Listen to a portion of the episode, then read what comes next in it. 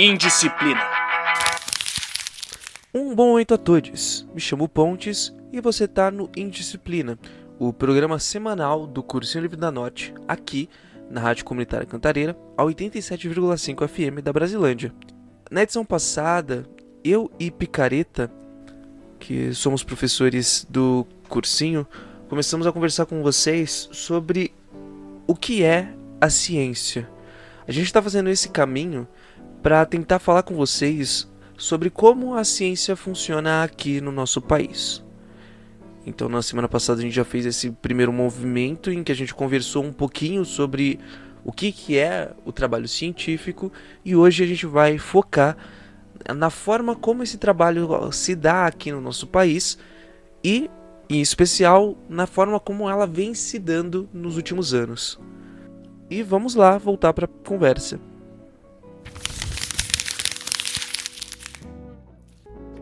E aí agora a gente entra, né, na, no ponto principal aqui, que é entender como que a ciência é construída aqui no Brasil. E aí, a partir disso, entender o que está acontecendo nos dias de hoje. O primeiro ponto que a gente pode falar aqui é que existem três atores, a gente pode falar assim, né, que são principais na construção da ciência e da tecnologia aqui no Brasil e no mundo, né? E aí, primeiro de tudo, só separar o que é ciência e o que é tecnologia. Ciência a gente já falou que é. Tecnologia, ela vai ser, num resumo bem grosseiro, vai ser a. A gente pode falar que é como se fosse a produção de algum algum bem, de alguma técnica, de algum produto que ele vai ser aplicado com algum objetivo. Então, é, por exemplo, sei lá, a caneta é uma tecnologia, porque ela está sendo produzida para fazer alguma coisa. Isso é uma tecnologia. O celular, obviamente, que é a primeira tecnologia que a gente pensa, também é uma tecnologia. Só que coisas mais simples e, e outras coisas no geral são tecnologias. Tá? Então a ciência ela seria a parte do estudo e a tecnologia ela seria não só a parte aplicada, porque a ciência também tem a parte aplicada, mas ela seria essa parte voltada mais à produção, voltada mais até na fabricação de alguns dados determinados bens. Por isso que o cientista maluco ele é o engenheiro maluco. Né? Quem vai projetar e criar inventos é o engenheiro. É, quem o, o papel do não é esse, né? O papel do cientista é estudar a realidade, né? Uhum, exatamente. E aí entra essa, esses três atores que são os principais né, na, na construção da ciência e tecnologia aqui no Brasil e nos outros países, que são os estados e as empresas que são é, estatais, que são criadas e mantidas pelo Estado. A gente tem as empresas privadas e as universidades. E cada um dessa, dessas três áreas vai atuar de uma forma diferente no circuito produtivo desses conhecimentos. Né? Circuito produtivo aqui, o que a gente diz mais no sentido da, do caminho em que esses conceitos são criados e, e para onde que eles vão, o que, que eles vão ser utilizados. Ah, e aí vamos começar agora a olhar cada um desses três aqui, né?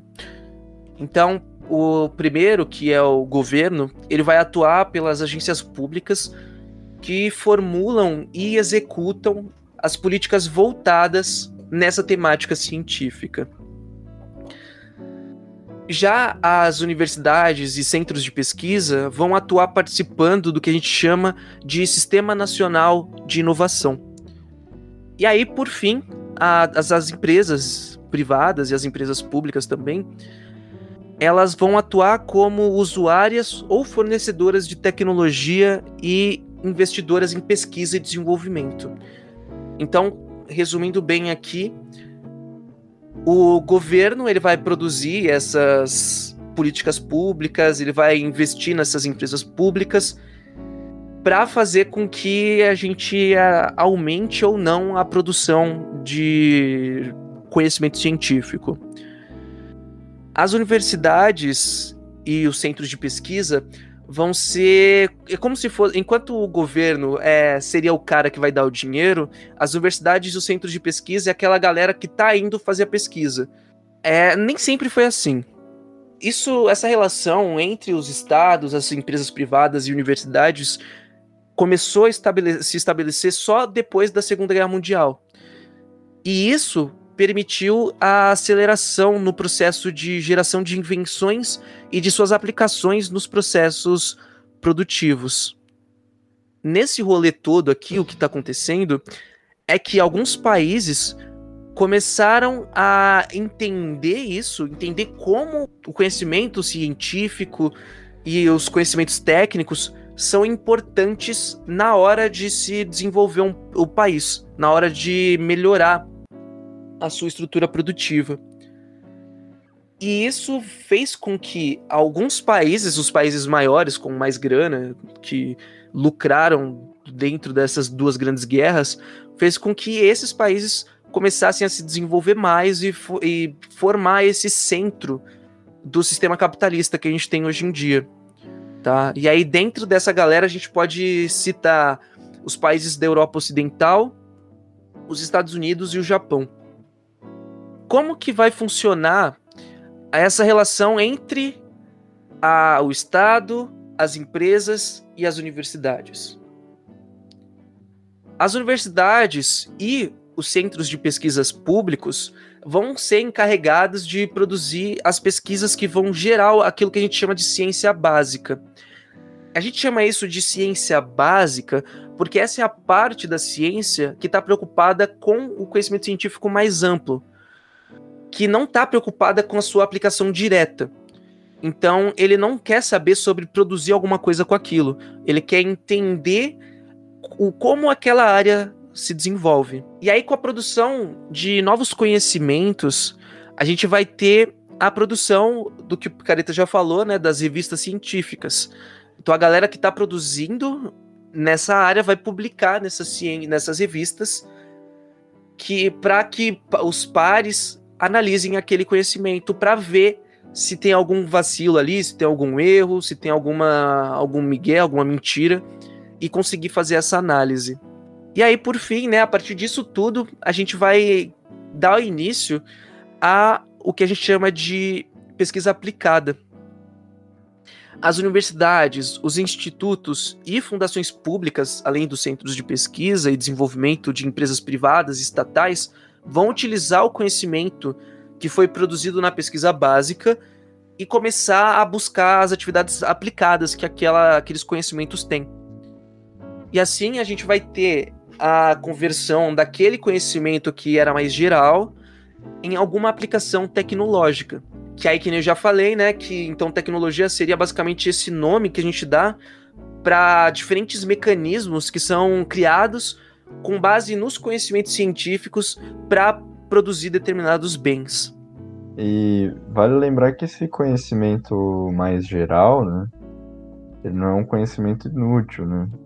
Não é porque um conhecimento não consegue virar uma tecnologia que ele é um conhecimento que não serve para nada, né?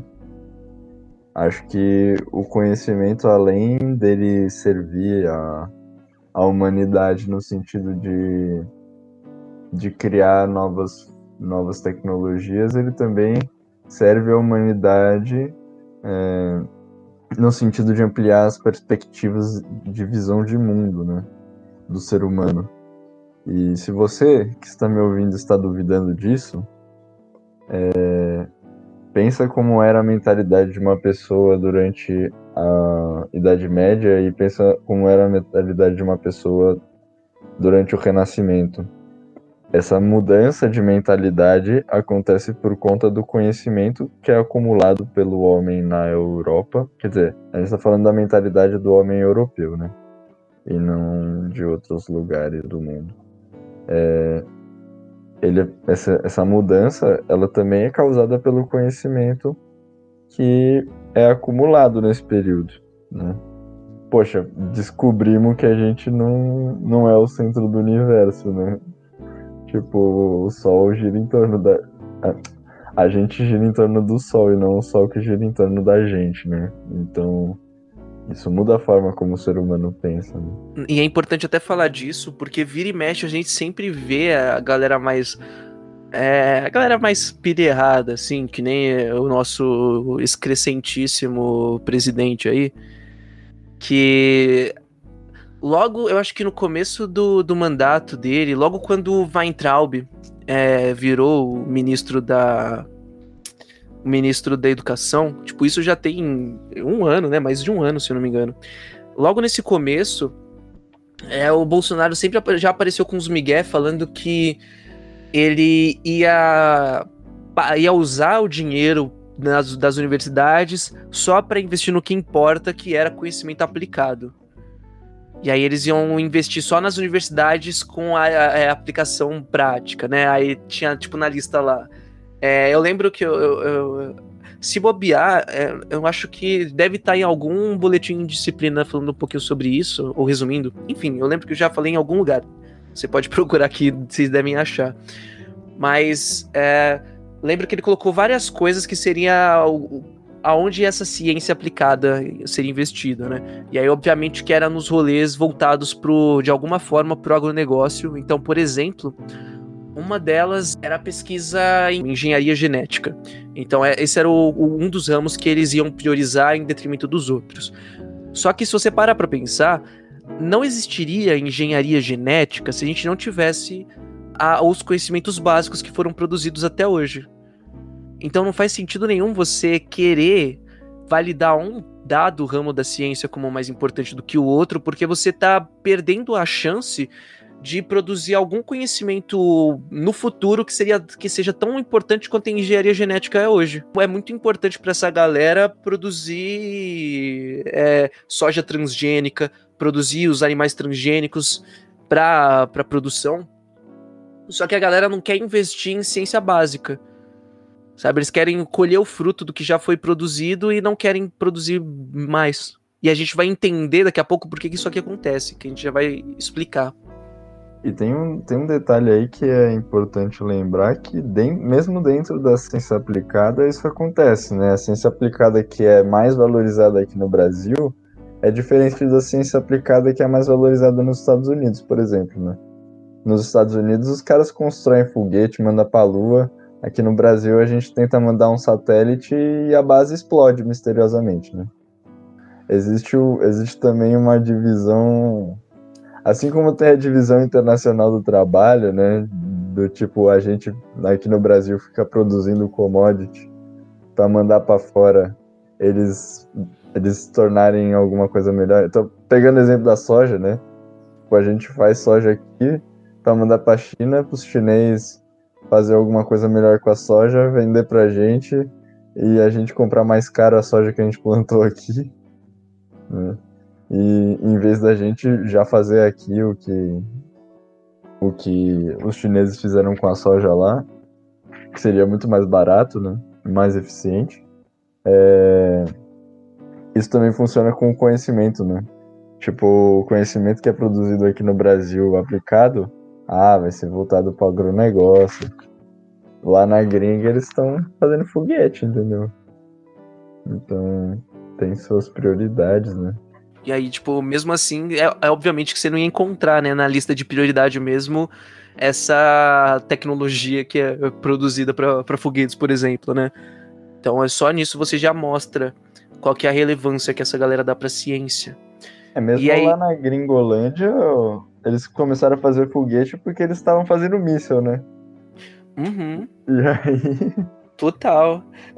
É que nem que a galera fala, né, que a a corrida espacial era basicamente para mostrar pra galera. Tá vendo aí, ó, eu consegui mandar um míssil pra Lua. Você acha que eu não acerto seu paizinho de bosta aí, não? É, então, tem isso também. Não, por exemplo, essa a revolução que teve, né, agrícola de criar agrotóxico e não sei o que, é porque os caras usavam todos os negócios de nitrogênio aí pra fazer bomba, acabou a guerra, não tinha o que fazer, né? com aquilo lá e começaram a usar para outras coisas, né? Tipo, os negócios. Não sei se o pessoal que tá escutando aí sabe, mas a Bayer, que é a empresa que faz remédio hoje em dia, era a empresa que fazia o gás que matava os judeus lá na Alemanha nazista. Então, tipo.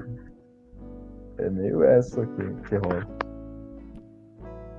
Já mostra como é que é. Como é que é essa própria divisão, né? Como é que rola. E, tipo, como o lucro dessa galera continua valendo até hoje e influenciando nesse rolê todo, né? Sim. Bom, e aí agora então a gente pode entrar já na, nos alguns dados voltados para como essa produção está se dando aqui no Brasil nesses últimos anos. Num ranking de produção científica global que foi que levantava de um período de 2011 até 2016, com que juntou mais de 160 países, o Brasil chegou na 13ª posição. E aí isso já mostra porque mesmo com em 2011 e 2016 a gente tinha muito mais investimento do que a gente tem hoje em dia, só que ainda assim não, não chegava a se, a se comparar com o investimento que alguns grandes países têm. Mas ainda assim a gente consegue ver que a gente estava muito longe. Não é como se fosse pouca coisa, né? De 190 países a gente estava na posição 13. De todas essas produções, dessas publicações que foram produzidas aqui no Brasil, 95% delas foram produzidas nas universidades públicas. Das 20 maiores instituições brasileiras com é, maior produção acadêmica, 15 foram universidades federais e 5 são universidades estaduais. Das 100 universidades brasileiras que mais publicaram entre 2014 e 2018, só a gente só tinha 17 universidades que eram privadas. E dessas, a PUC Paraná era a que estava melhor entre as universidades privadas, só que ainda assim ela estava em 37º lugar. E isso aqui mostra pra gente muito bem o desbalanceamento que existe entre as universidades públicas e as privadas nisso. Aí entra até. Não sei se vai dar tempo de a gente comentar isso nesse episódio ainda, mas entra justamente o papel das universidades privadas aqui. Eles não servem para produzir conhecimento. A universidade privada ela não está aqui preocupada com isso. Ela está preocupada para produzir mão de obra barata ela tá preocupada nesse tipo de coisa, não na produção do desenvolvimento e não no desenvolvimento do próprio país. Tá? Tanto que a gente tem muito mais universidades privadas do que universidade pública. Universidade pública a gente tem tipo que tem tipo a universidade federal de cada, de cada estado, né? A gente tem, não, tem a universidade estadual, a gente tem a universidade federal, a gente tem as universidades assim diferentes, mas ainda assim não são tantas assim, né? São bem bem pouquinhas em comparação com as outras. E as universidades privadas estão a maior parte naquele conglomerado né, de empresas de, de universidade privada. Né? Uhum. É, é, tipo. É, Croton, aí tem. A, a Croton comprou a Anguera, né? Que eu ia falar da Anguera. Mas acho que ela foi comprada pela Croton. Pra, pra vocês verem, eu tenho uma noção, né? É tipo esse rolê, rolê da Disney que tá comprando tudo. É a mesma coisa aqui com as universidades privadas. Sim. Não, e, e, vale destacar que, fazendo uma criticazinha aí, né, uma alfinetada no petista aí, esse rolê da Croton aí é, cresceu porque por conta dos, dos programas do, do, dos governos do PT, né? Que em vez de priorizar dinheiro para fazer universidades públicas novas, eles decidiram ficar pagando a mensalidade da galera, né? Exatamente. É, é até um ponto que a gente nem, a gente nem chegou a colocar no, no arquivo que a gente vai mandar pro pessoal da, da, do, da aula, né? Mas é bem importante a gente falar disso, porque no governo do PT, eu tenho até um livro aqui que fala disso. Mas no governo do PT, é, a gente vê o bagulho que ela, se eu não me engano, foram tipo mil por cento de investimento maior nas universidades privadas do que nas universidades públicas. Aí e, e tem, tem essa desculpa de que isso é provisório, né? Porque você não faz uma universidade do dia para noite. Só que se o negócio fosse provisório, não seria mil por cento, né? Uhum. Seria muito menos. Aí os dados que eu tenho aqui, ele vai ser de 2003 até 2000, 2017. O que vai rolar é que a gente tem alguns programas diferentes, né? Então a gente tem o FIES e o ProUni que são esses principais que vão mandar recursos para as universidades privadas. Então, para quem não sabe, o ProUni, ele basicamente vai pagar a bolsa nessas. A, a, bolsa não, vai pagar a mensalidade dessa galera. Enquanto o FIES, ele vai ser o financiamento da galera. Então, você que faz o FIES, você vai pagar isso depois. Então você já tá, tipo, se, se prejudicando, né? Então o Estado vai pagar essa mensalidade, mas depois você vai meio que devolver esse dinheiro, né? Então você tá comprometendo os seus primeiros salários já. Isso se você sair e conseguir um emprego, né? Que já é outra história. É, o, uma coisa, um país que isso rola muito é nos Estados Unidos, né? Tipo, a, lá não, não tem muitas universidades públicas, então a galera guarda, o filho nem nasceu, eles já estão guardando dinheiro para pagar a universidade do moleque. E tem muitas famílias que vão à falência por conta do ensino superior, né? E que perdem a casa, inclusive, né? Eles hipotecam a casa para tudo. Então, isso é um problema, né? Porque se, se você quer ter um país onde muita gente tem acesso ao ensino superior, é, essa, não, essa não é a via, né? Hum, total. E aí, aqui, só para mostrar então, né, de 2003 a 2017, a gente teve um aumento nos gastos da União com a educação em geral e com as universidades federais. Aqui, ó. Com a educação em geral, a gente teve um aumento, uma, uma, uma variação, né, um aumento de 167,9%. Já com as universidades federais especificamente, foi um aumento de 155,6%. E aí com o FIES e o ProUni, a gente teve um aumento de 1.255,8%. Só para mostrar a prioridade que tem aqui. Então, só para não, não ficar muito para não ficar muito jogado, né? Nas universidades federais, isso, em 2003 a gente tinha um gasto de 20 bilhões nas só para as universidades federais. Em 2017 subiu para 51 bilhões. Lá em 2003, o FIES e o ProUni, eles somavam 1 bilhão. Chegou em 2017 com 21 bilhões. Então isso já mostra pra gente como que essa galera tá investindo, tá gastando essa grana nas universidades privadas. E isso só mostra pra gente ainda mais como é ridículo que com, eles não só tem lá o, o, mercado que tá que não, não é como, por exemplo, se a, as, o Estado está tentando impedir que as universidades privadas cresçam. É o contrário. Tá? Então não, não é livre mercado porque a, grana, a galera do Estado tá dando dinheiro para esse pessoal. Não é porque tá restringindo ou qualquer coisa nesse sentido. Tá dando grana e tá investindo lá para as universidades privadas, quer dizer. E além disso, mesmo com toda essa grana investida lá, só 5% do que é produzido de publicações científicas é feito em universidades privadas. Os 95% que a gente já falou vem das universidades públicas. E aí, continuando aqui, então, né, para se manter as universidades e instituições públicas que são importantes na produção científica, a gente tem três principais instituições que são utilizadas para fomentar nessa área. A gente tem o Conselho Nacional de Desenvolvimento Científico e Tecnológico, que a gente chama de CNPq. A gente tem a Coordenação de Aperfeiçoamento de Pessoal de Nível Superior, que é a CAPES. E a gente tem a Financiadora de Estudos e Projetos, que é a FINEP. O CNPq foi criado como uma instituição estratégica voltada para o desenvolvimento científico e tecnológico. Foi criada lá em 1951 e estava preocupada diretamente com as pesquisas feitas no campo atômico. E aqui a gente começa a dar alguns dos primeiros passos na construção de um sistema de ciência e tecnologia por aqui. Então, além disso tudo, né, além dessa parte histórica, o CNPq ele acaba funcionando hoje em dia como uma das principais é, uma das suas principais funções, que é a concessão de bolsas de pós-graduação e iniciação científica. E aqui a gente chama de bolsa, né? Mas isso aqui é basicamente o salário da galera que está produzindo científico, produzindo ciência por aqui. Então a galera que faz mestrado e doutorado recebe essa grana para se manter, para não precisar trabalhar em dobro, porque pesquisar, fazer pesquisa é trabalho também, mesmo que muita gente ignore isso ou desconsidere, desconsidere né? É, chama a bolsa só para não pagar 13 terceiro, né? Basicamente, é só para dar calote. É, só para dar calote.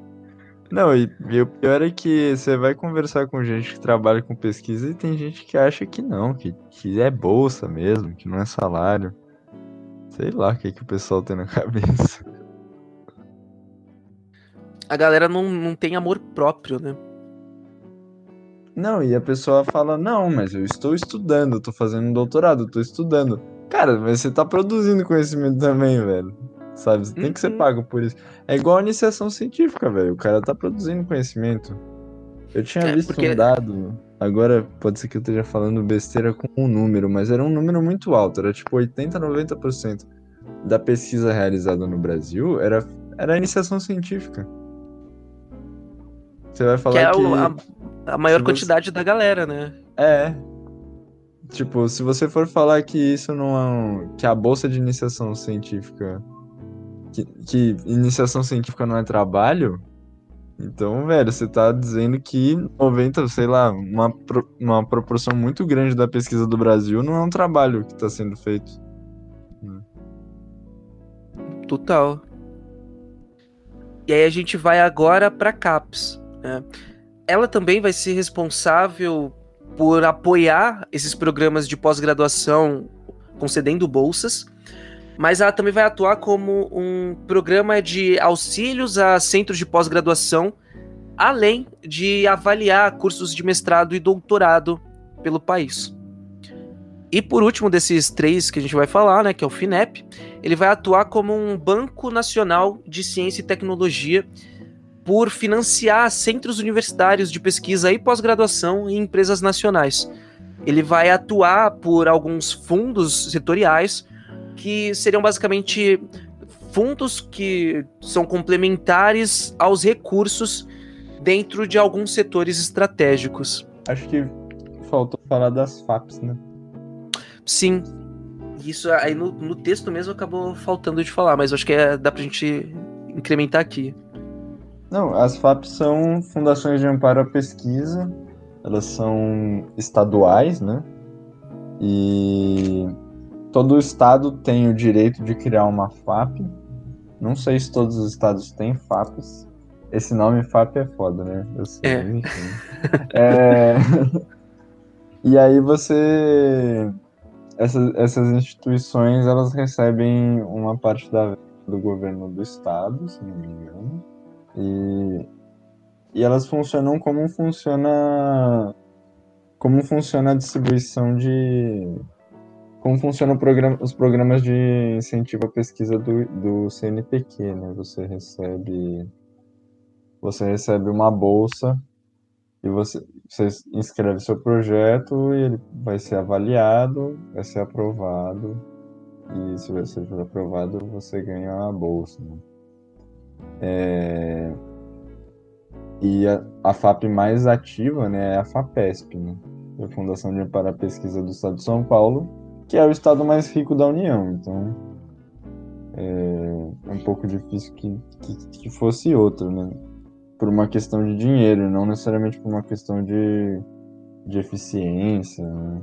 Como o pessoal daqui de São Paulo adora ficar falando, né? Que São Paulo é o estado mais eficiente, não sei o quê. Não tem nada a ver isso, é porque é o estado mais rico da União, por isso que tem muito.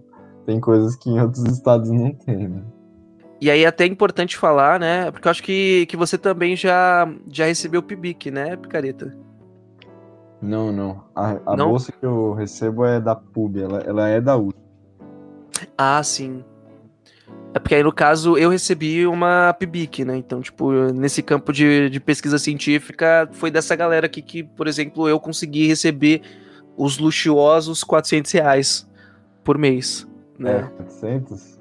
Uhum. Acho que agora a PIBIC tá 500, pá. É, é que eu sou, sou idosa. Ah, entendi. É porque deu, deu inflacionada, né, esses tempos aí, né? E aí preciso dar uma subidinha, né? Porque senão o pessoal não tá conseguindo. E em comparação com essa grana que subiu, né? Se fosse se subiu só para 500, a galera pois ainda tá é. mais lascada do que eu. É, é. Realmente é, é esse o caso mesmo. E aí, então, é, essas instituições que a gente está falando aqui, né, incluindo as FAPs, elas é, vão cumprir o papel de construir e consolidar as redes de universidades, programas de pós-graduação e projetos de desenvolvimentos ligados à ciência e tecnologia aqui no país. Então, toda a grana que vai ou deixa de ir para esse lugar, para essas instituições aqui no geral, elas estão deixando de ser utilizadas na produção de ciência, de forma bem geral. E aí, então, né, um, um ponto que é importante a gente falar aqui, que a galera parece que deixou morrer essa, esse papo, mas a gente aqui não, não deixa morrer. Se, se depender de mim, todo episódio eu tô falando disso aqui. Que é a proposta de emenda constitucional número 55 de 2016, que colocou um teto de gastos da, na educação e na saúde. E esse teto de gastos ele vai influenciar diretamente a produção científica por aqui. Né? E aí, por que que isso rola? A CAPES, que a gente acabou de falar aqui, ela é uma subdivisão do Ministério da Educação. E aí o Ministério da Educação, como um todo, tá com um teto de limite. Ele não pode passar daquele limite. E esse teto é ridículo. Ele não é suficiente para a gente produzir, nem para investir na educação como um todo, educação básica, muito menos ainda para você conseguir investir nas, na educação superior. E aí, e a CAPES no caso, né, de investir na produção científica também. E isso vai, tipo, bater direto nessa verba, né? Então, como a grana já não é suficiente, ela vai acabar batendo de tabela na verba da CAPES. Porque você tem que ter uma, uma grana ridícula para investir na, na, em toda a área da educação. E você tem que dividir isso. E aí você acaba cortando para cá. Né? E é importante que é um, um rolê de, de galera escrota, né, que estava acontecendo nesses dias, que foi é, que passaram um projeto de lei que estava, eu não lembro se era um projeto de lei, mas eles estavam obrigando o Estado a usar grana no, do Ministério da Educação para pagar é, conectividade para a população pobre durante agora a pandemia, né? Porque tem muita gente que ainda está afastado esse tipo de coisa. E durante a pandemia inteira a gente ficou, e só agora que isso começou a engatinhar. Vale destacar que até onde eu tinha visto, eles ainda estavam enrolando para passar isso, para dar essa grana. Eles, tipo, já estão sendo obrigados a passar grana e ainda assim eles não estão dando essa grana. E essa grana é, tipo, para você colocar internet nas escolas, para você comprar, tipo, é, se eu não me engano, tipo chip de celular, essas coisinhas pra galera ter dinheiro, né? Pra, pra galera ter internet. De, de forma bem simplificada seria isso, pro pessoal das escolas públicas terem como acessar a internet. E aí, uma das desculpas dos caras era que, tipo, ele deixou, passou, né? Passou, beleza. Só que aí depois não reclama se não chegar dinheiro no, na CAPS. Isso aí é culpa de vocês, vocês que não estão sabendo investir direito sendo que não era nem para ter esse diabo desse teto de gastos. E aí o cara vai jogar a culpa. Ó, ó, cara de pau dessa galera, a falta de. de eu não vou falar nem falta de bom senso, né? Falta de porrada, uma coisa dessa.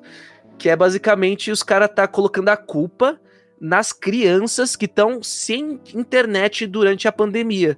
A culpa não é da PEC 55 de 2016 que criou esse teto, né? É tipo uns bagulhos ridículos que acontecem por aqui. E aí dava para falar, passar horas reclamando dessas merdas aqui. Parece um, parece um moleque brigando no play, né, velho? Uhum. Cara, Bolsonaro parece o, o moleque chato do play, mano. É impressionante, mano.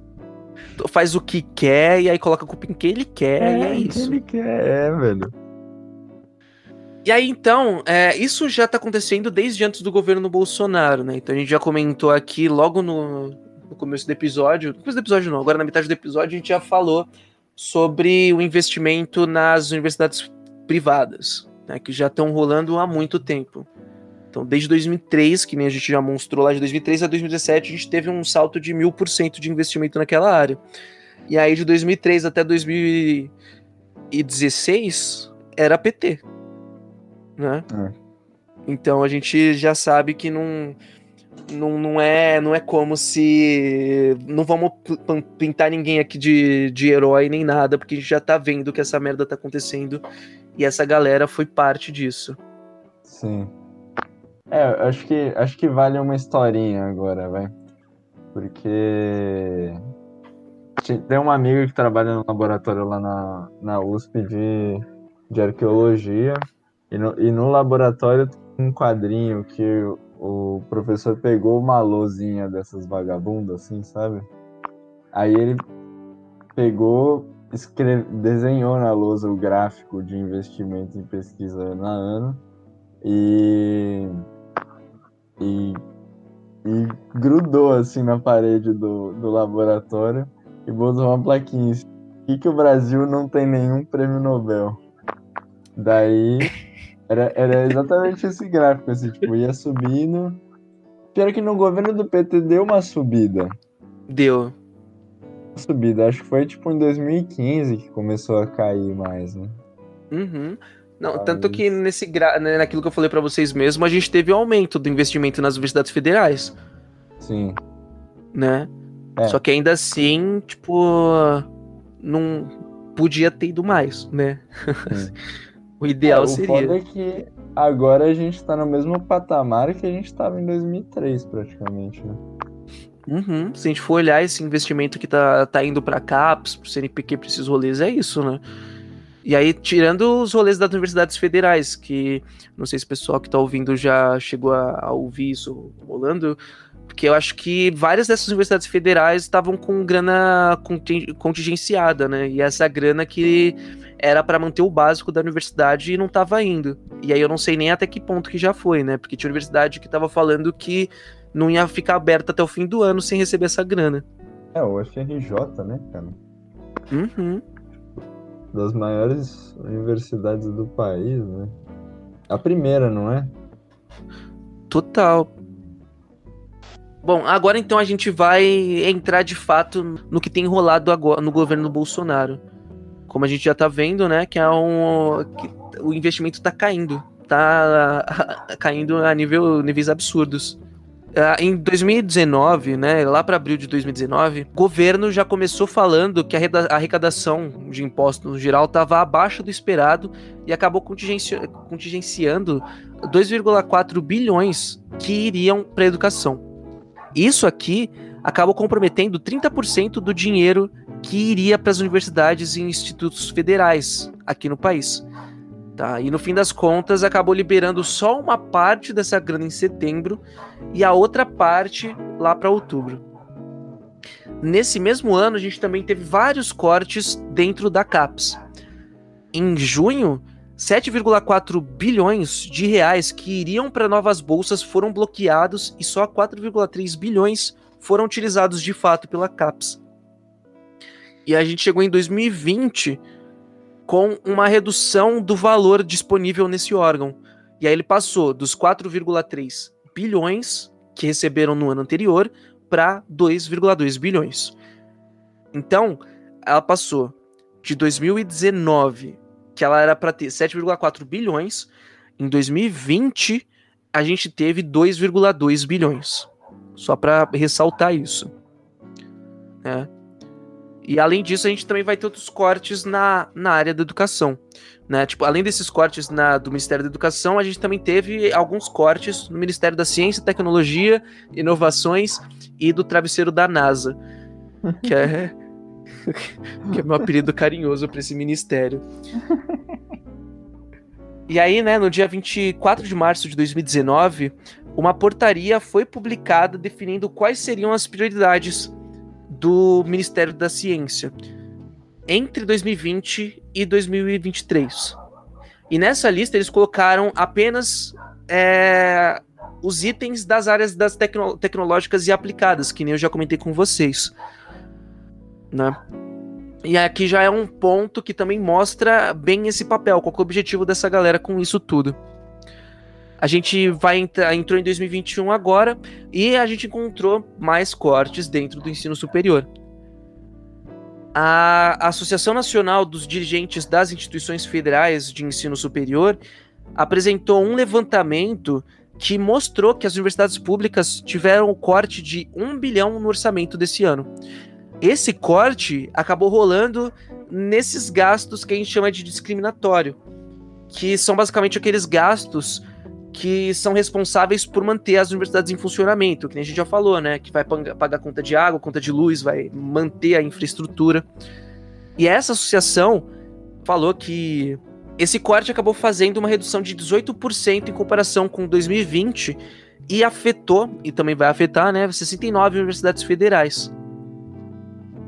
Já em 13 de maio, o MEC enviou um, um documento para o ministro Paulo Guedes, né, que é responsável pela pasta da economia, avisando que a verba de 2021 é insuficiente para pagar as bolsas de 92 mil cientistas, incluindo aqui também as pesquisas que são feitas com a Covid-19 e a grana que iria para pagar o salário de médicos residentes. Esse documento também estava pedindo o desbloqueio de 2,7 bilhões e a suplementação de 2,6 bilhões para não deixar essas áreas na mão. Coisas que até o momento, aonde eu vi, não mudou nada. Né? Para variar. Outro corte que também foi feito pelo governo foi o bloqueio de 5,1 bilhões que iriam para o Fundo Nacional de Desenvolvimento Científico e Tecnológico, que tem como objetivo, que nem a gente vai pensar pelo nome, é, que vai servir para financiar a inovação e o desenvolvimento científico e tecnológico. E essa, esse desenvolvimento aqui é o que vai ajudar a promover o desenvolvimento social aqui do país. Né?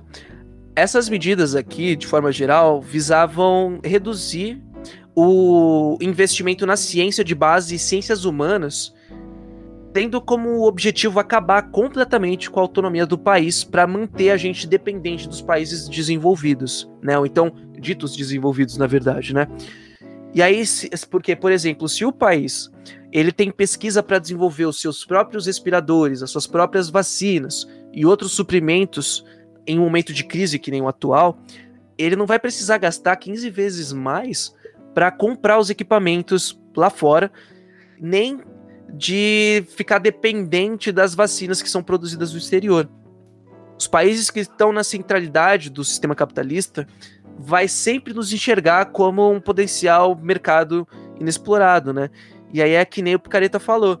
É, a gente vai servir basicamente para vender commodity e comprar o bagulho pronto, né?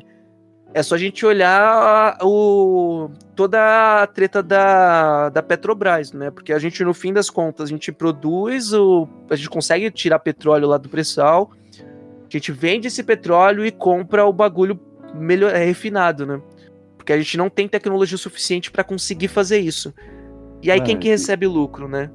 E até a extração do petróleo agora, os caras estão querendo deixar na mão dos gringos também, né? É, porque tá pouco. Esses da... Porque esses negócios da Lava Jato aí, né? Eles fizeram a baita operação que é ilegal, se você for ver pelo, pelos meios jurídicos, né? Qual que é a lógica? Tipo, como que um juiz ele articula junto com o acusador é, para o acusador ganhar, né? As, uhum. as as, as alegações, né? Tipo, você que tá escutando aí em casa, imagina a seguinte situação, que é uma situação que ilustra muito bem isso. Um casal se divorcia, certo? Imagina que o seu parceiro, ou a sua parceira, ou o seu parceiro, não sei, ele esteja articulando com a juíza que tá fazendo o negócio do divórcio para você pagar mais na pensão. Você acha isso certo? Não certo? Foi meio isso que aconteceu na Lava Jato, né? Então, e, e de quebra os caras conseguiram quebrar a Petrobras, né? E, e por que que eles fizeram isso, né? Se você for ver, tem interesse da, que a CIA está envolvida na Lava Jato, né?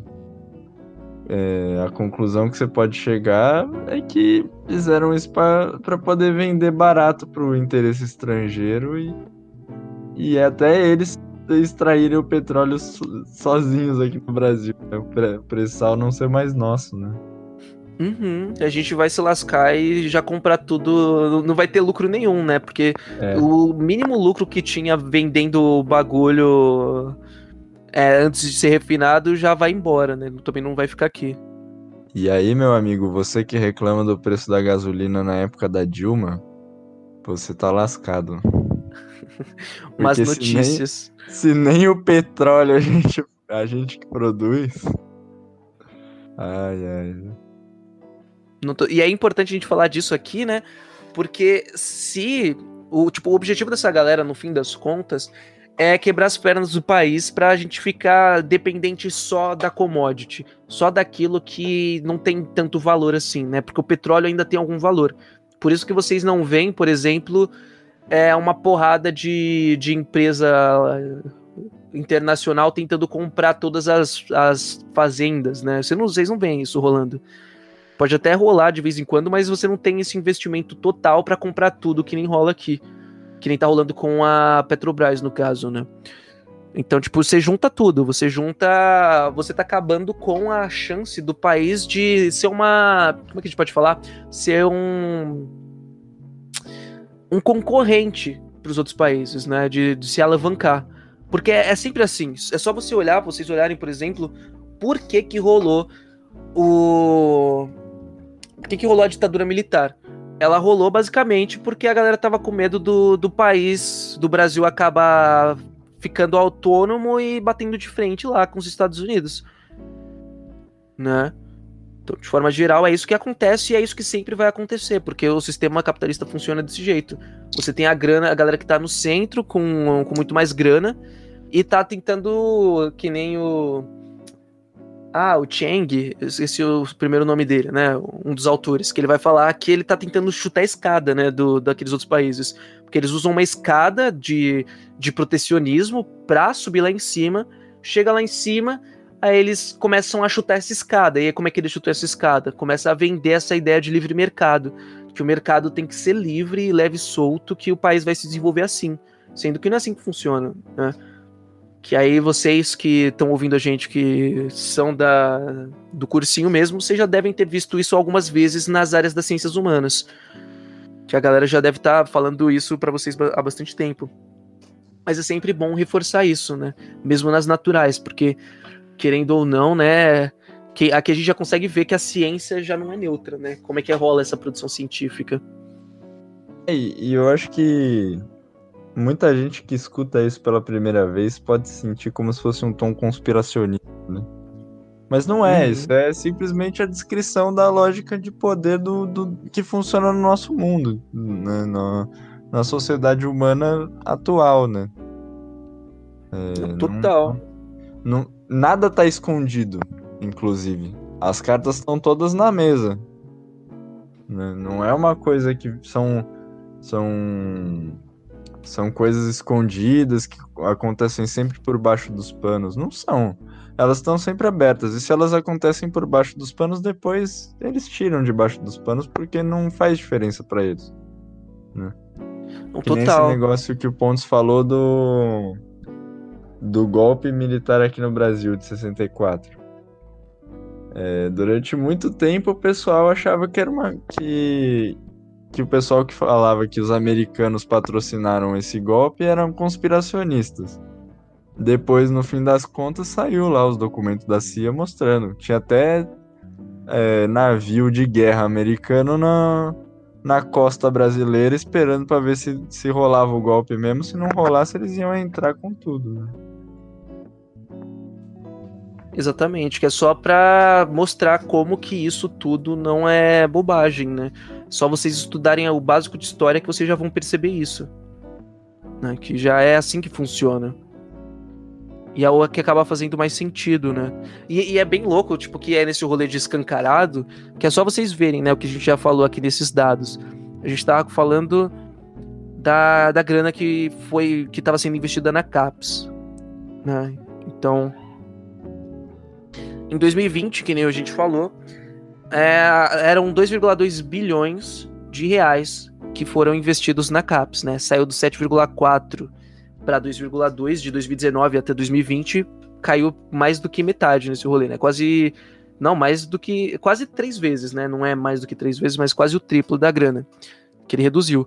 Só que é 2,2 bilhões, né? Era 7,4 bilhões. Nesse ano ainda, o governo liberou uma, liberou uma, uma grana pouquinha, que foi, foi usado pelo Banco Central para os bancos particulares. Foi pouca coisa. Pouca coisa, que é 1,2 trilhão de reais. Né? Então, tipo assim, você não tem grana para investir na educação, mas você tem 1,2 trilhão de reais para dar para o banco, para banco privado.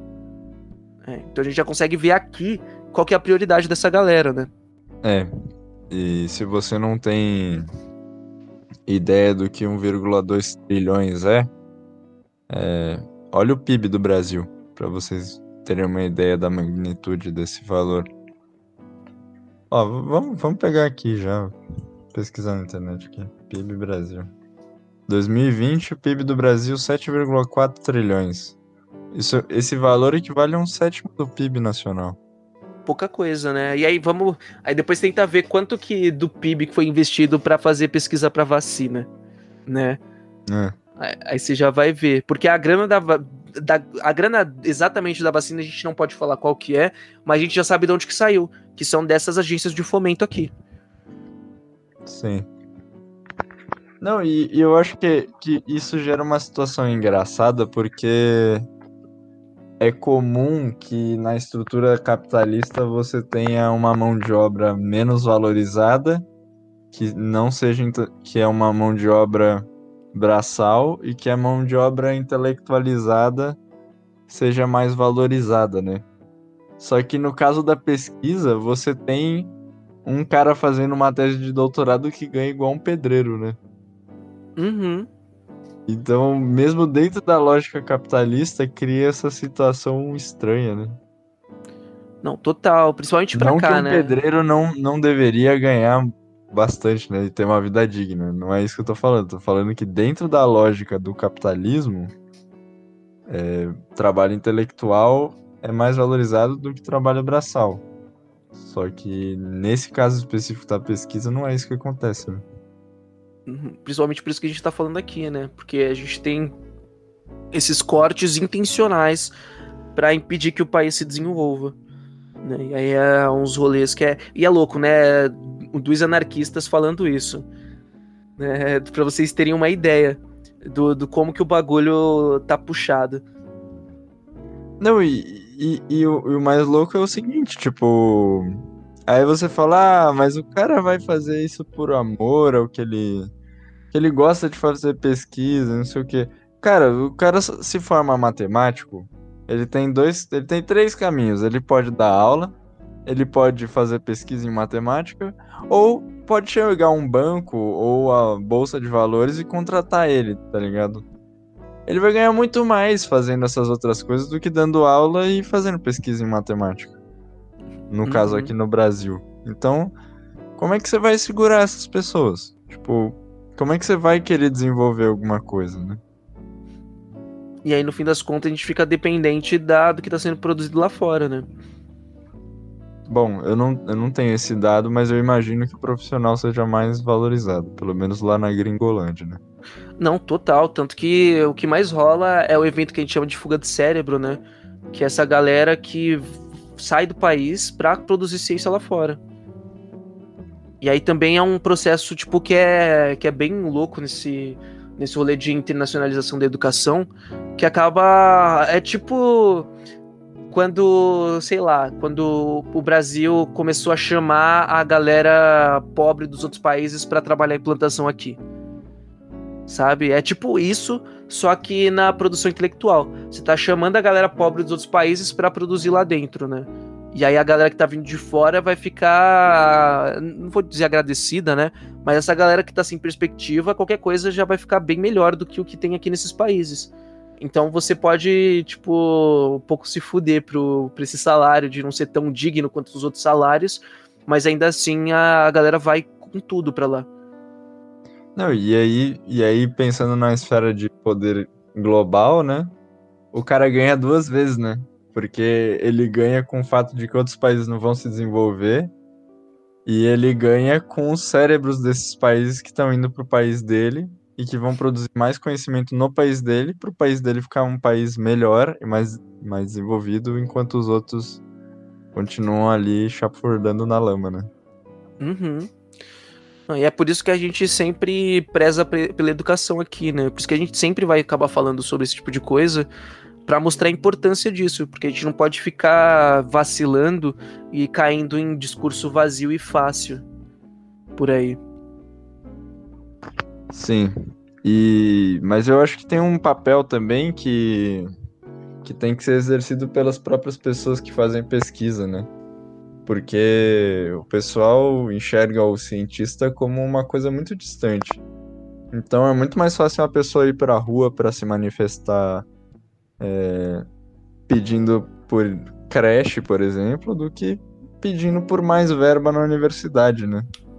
Uhum. Porque a maior parte da população brasileira é muito distante dessa realidade, né? Então você, você cria um sistema mais difícil de ser quebrado, né? Não é. E aí isso entra a importância do trabalho de base dessa galera, né? Não adianta nada ficar trancafiada no laboratório e depois fica triste porque tá cortando verba. Se você não levantar a bunda pra fazer alguma coisa também, tipo, e aí? O que, que você tá esperando, né? O que, que você acha que vai acontecer? Sim. É, isso é um problema que pra quem tá fora, sei lá, Pra quem tá fora, parece, ah, mas sempre tem alguém, né, que vai lá e sai. Mas, cara, velho, quando você tá dentro, meu, você, você olha em volta e você fala, caramba. tem muito Cadê pouca essa gente galera, né? disposta a fazer isso. Muito pouca gente. Não, e é isso quando a gente para até pra pensar da galera que divulga ciência na internet, né? Isso já é pouco. Agora É. tenta levantar quantas pessoas que fazem trabalho de base na periferia. Você você não precisa nem ir longe, velho. Nem dentro da universidade essas pessoas conversam. Tem professor que não responde sua dúvida.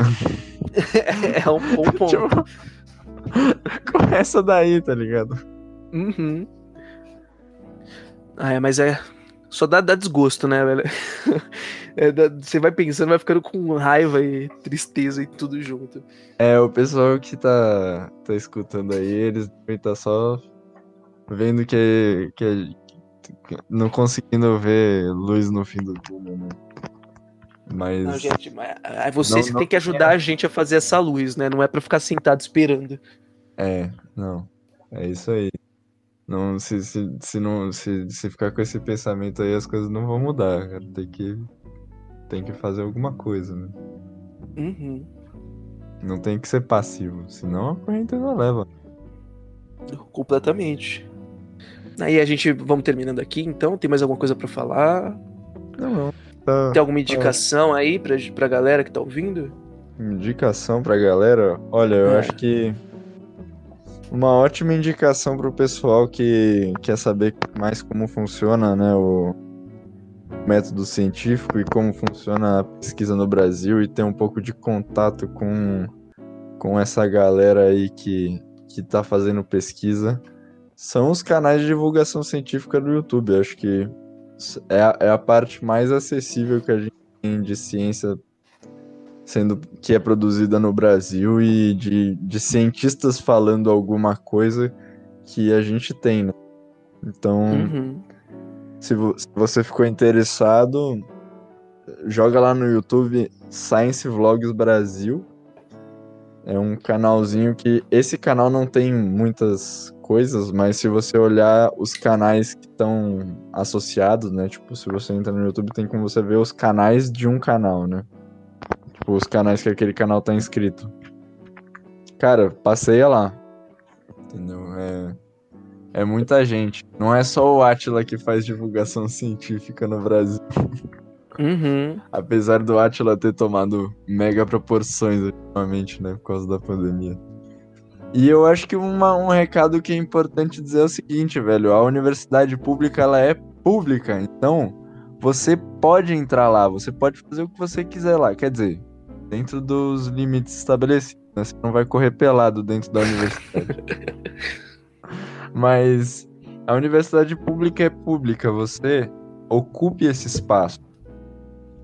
Você tem uma dúvida, você quer saber alguma coisa sobre alguma coisa, vai na universidade pública. Lá vai ter pelo menos um museu que você vai conseguir descobrir muitas coisas lá.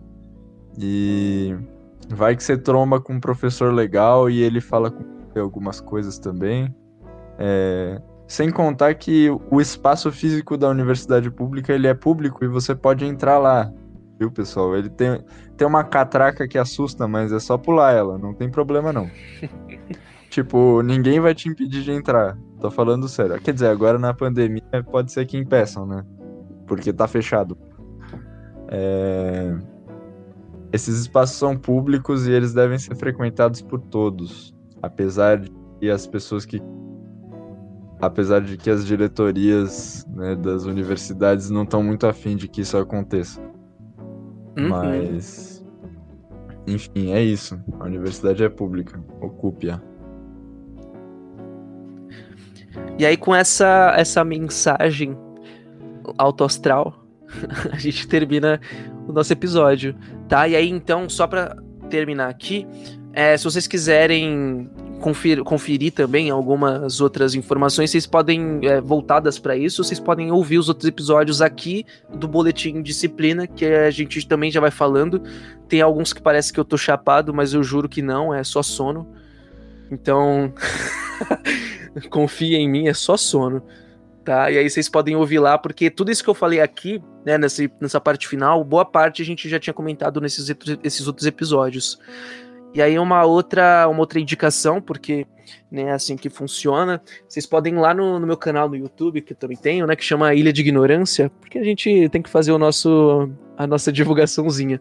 Mas tem um ah, vídeo é que ótimo, chama... por sinal, viu? Eu adoro. Eu, eu fico muito feio, picareta alegra meus dias lá no, no nos comentários. Mas uh, tem um vídeo lá que chama O Neoliberalismo e o Fim da Ciência no Brasil. Eu vou deixar ele linkado aqui no, no post, junto com todas as referências que a gente usou nesse episódio aqui. E também já junto com o próprio arquivo, que a gente montou um textão. E aí esse texto tá. Tudo que a gente falou aqui tá bem resumidinho lá. E aí, se vocês quiserem, vocês podem ler lá e conferir as fontes, tá bom? E aí é isso, gente. No mais, então, é, boa semana, se cuidem direitinho e até o próximo Indisciplina. É, tem, tem um recado final, na verdade. É, é, acreditem em, em informações que têm vazamento científico, por favor. Não vamos ficar acreditando em mamadeira de piroca, não, velho. O, o Zap não tem é, validação é. por pares, né? É, não tem validação por pares no WhatsApp. tem validação por tiozão, tá ligado? Uh, no, no, máximo, né? No, e nem isso, né? Que os tiozão nem, nem confia, né? Ele só é. compartilha, não confirma é, nada. Acho que o, o, o selo de não confiabilidade é quando você vê que a mensagem tá encaminhada com frequência, né? Uhum. Aí você fala, ih, fudeu. Já não é uma boa. Já não é uma boa. e aí, então a gente termina aqui. Então, tchau, gente. Falou, pessoal. Tchau, tchau.